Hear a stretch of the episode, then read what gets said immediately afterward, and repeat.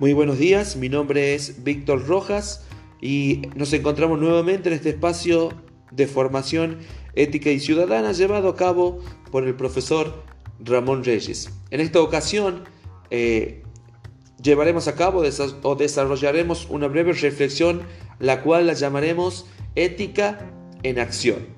La siguiente exposición tiene parámetros teóricos desarrollados a lo largo de este tiempo.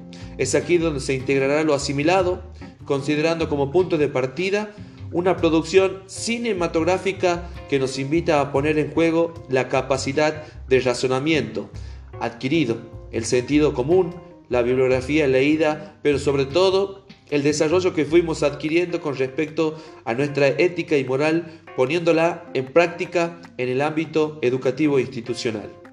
Como primera instancia, cabe destacar la importancia de esta pequeña introducción para contextualizar el texto argumentativo solicitado por el catedrático, respetando pautas, sugerencias, como si también la huella personal del alumno. El film propuesto es el maestro. Fecha de estreno inicial es el año 2020. Directores Julián Davien, Cristina Tamanini, el guion a cargo de Cristina Tamanini, editor Martín Mainoli, productores Cristina Tamanini, Lalo Mamani. De más está explicar el argumento de la película, ya conocida por el profesor y por cada uno de los estudiantes que hemos podido visualizarla. Lo que sí se podría expresar es que la intención del film no es mostrar una orientación sexual.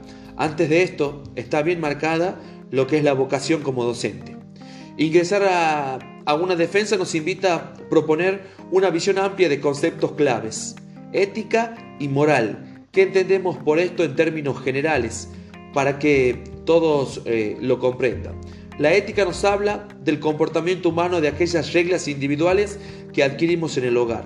Lo moral, la moral, se relaciona más con lo práctico, es decir, la serie de acciones y principios y normas que rigen en nuestra conducta como principios externos impuestos por la sociedad.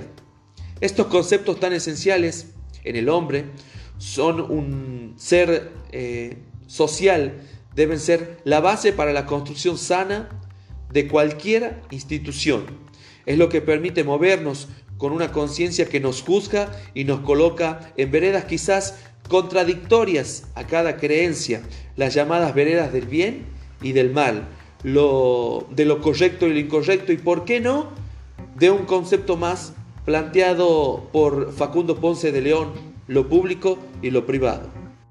Es desde aquí donde nacen los cuestionamientos del poder dividir y considerar lo privado como lo que es de uno, lo íntimo, lo construido en nuestro espacio personal, lo que es de nuestra propiedad y lo público, lo que se expresa y se muestra en el exterior, donde se coloca luz a nuestro ser para ser justamente observados, juzgados prejuzgados y etiquetados.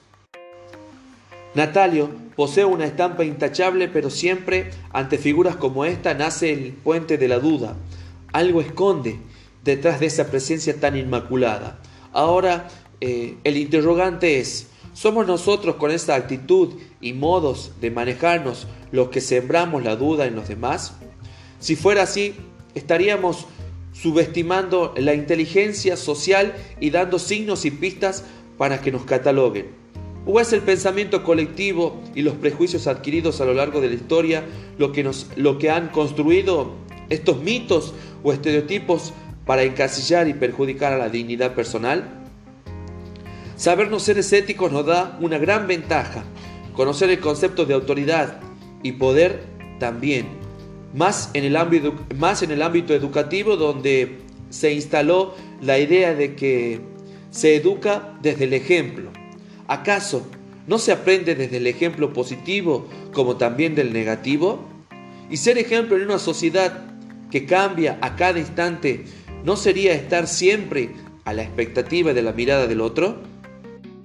Por un instante me he preguntado si lo amoral, es decir, la ausencia o carencia de sentido de valoración moral, lleva al individuo a no visualizar daños que pudiera ocasionar en el otro. Como ciudadano argentino poseemos nuestra constitución nacional. En ella encontramos leyes, obligaciones y derechos que debemos cumplir para el funcionamiento de un país. En ella también tenemos un artículo que nos resguardan, como por ejemplo el artículo 19, donde expresa el derecho a la intimidad, facultad subjetiva a favor de la persona física de no permitir la intromisión de extraños. Había derecho de padres, docentes y la sociedad misma de juzgar a Natalio, protagonista del film, por tener una orientación sexual que, se encuentre, que no se encuentre en la misma línea de los calificados heterosexuales?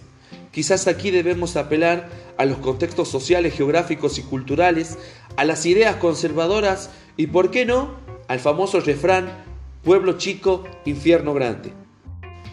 Retomando el artículo 19, creo oportuno citar, habla de las acciones privadas de los hombres, de que, de que de ningún modo ofendan al orden y a la moral pública ni perjudiquen a un tercero.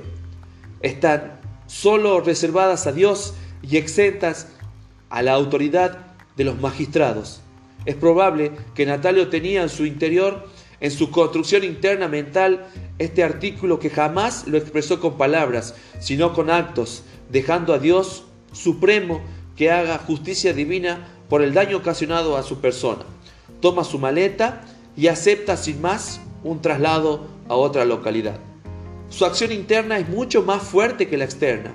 Su pensamiento y temperamento abrazan el silencio.